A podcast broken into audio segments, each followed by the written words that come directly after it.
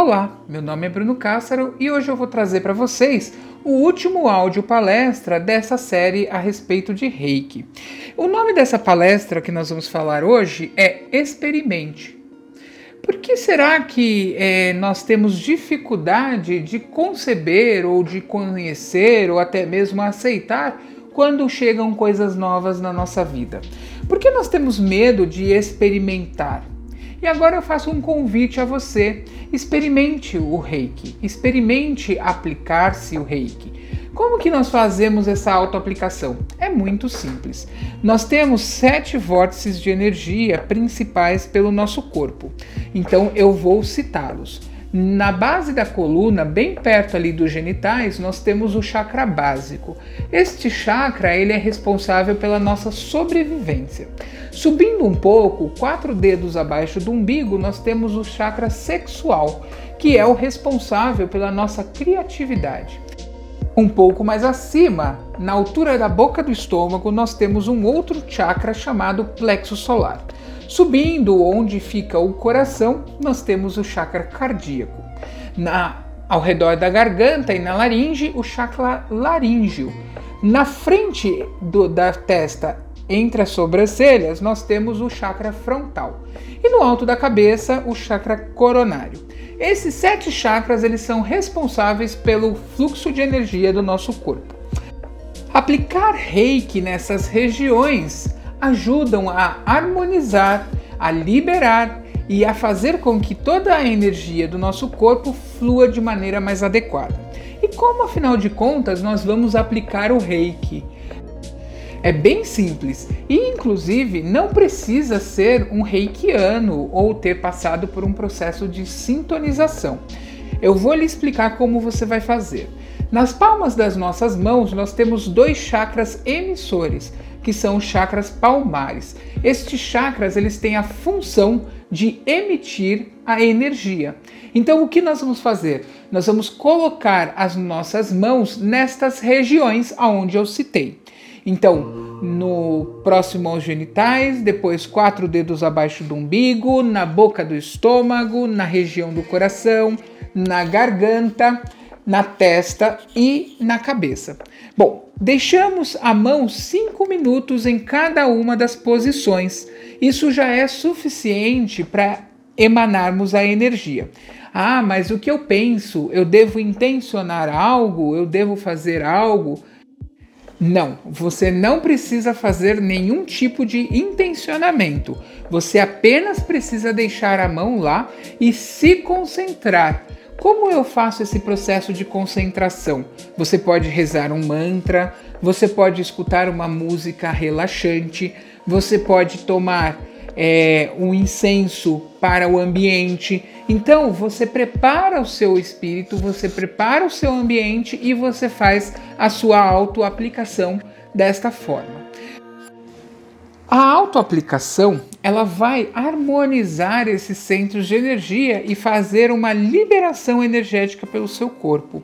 Então, algumas pessoas têm muitas toxinas presas no organismo e isso pode trazer aí um processo de diarreia ou é, até mesmo um pouco de dor de cabeça e tontura. Então, recomenda-se que seja feito no momento em que você não tiver nada para fazer e que você estiver bem tranquilo e calmo.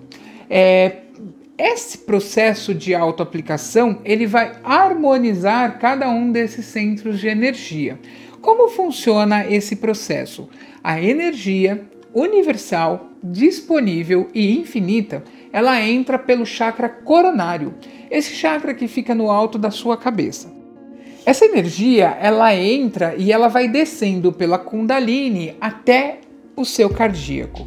O chakra cardíaco, ele é um chakra responsável por muita transmutação energética no nosso corpo. Quando nós nos sentimos amando e felizes, é ele que se manifesta. Ele se abre e ele fica puro amor. Quando nós estamos angustiados e reticentes, ele se fecha e nos protege. Então, essa energia, quando chega no cardíaco, ela é transmutada ou seja, ela passa por um processo de como se fosse uma filtragem para sair pelas mãos. E aí você aplicando no seu corpo, você está retroalimentando esse sistema com uma energia transmutada, uma energia filtrada. Veja só um exemplo legal. Quando nós nos machucamos, a região onde nós inferimos o machucado, ela fica quente. Isso mostra que há um acúmulo de sangue ali naquela região e também de células protetoras do organismo. Uma vez que você posiciona sua mão sobre aquele ferimento e começa a emanar o reiki, aquele latejamento da dor ele vai amenizando. Por quê? Porque o, a energia ela vai acondicionando aquelas células, aquele sangue que está ali. Uma coisa interessante e que é recomendado que não se faça é aplicar reiki sobre fraturas. Por quê? Porque o osso ele pode começar um processo de regeneração prematuro e talvez o ortopedista tenha que colocar ali aquele osso no lugar. Tamanho o poder do reiki. Bom, pessoal, espero que vocês tenham gostado dessa série de palestras. Eu fiquei muito feliz de fazer esse trabalho em conjunto com vocês. E se alguém se interessar em fazer o curso de formação em terapeuta reikiano, ele está dividido em quatro etapas. A primeira etapa nós chamamos de o despertar, que é o Shoden. O Shoden ele tem a finalidade de mostrar para você como cuidar de si como trabalhar o seu autoconhecimento. Depois nós temos a segunda é, formação, que é o Reiki nível 2, chamado Okuden. E nesse, é, é, nesse processo você vai aprender como cuidar dos outros, das outras pessoas. No Shodei, você aprende a cuidar de si e a transmutar as questões perante a sua situação, o seu dia a dia. Já no Okuden, a transformação ela ocorre através de você para o outro. E aqui no Okuden, nós aprendemos a enviar reiki à distância, nós aprendemos a quebrar as barreiras do tempo e do espaço para o envio dessa energia. Depois tem o nível 3, que é o Shipden, a realização, aonde a gente vai trabalhar com cuidado através do coletivo. E por último, o Master, que é onde você vai aprender a ensinar Reiki para as outras pessoas.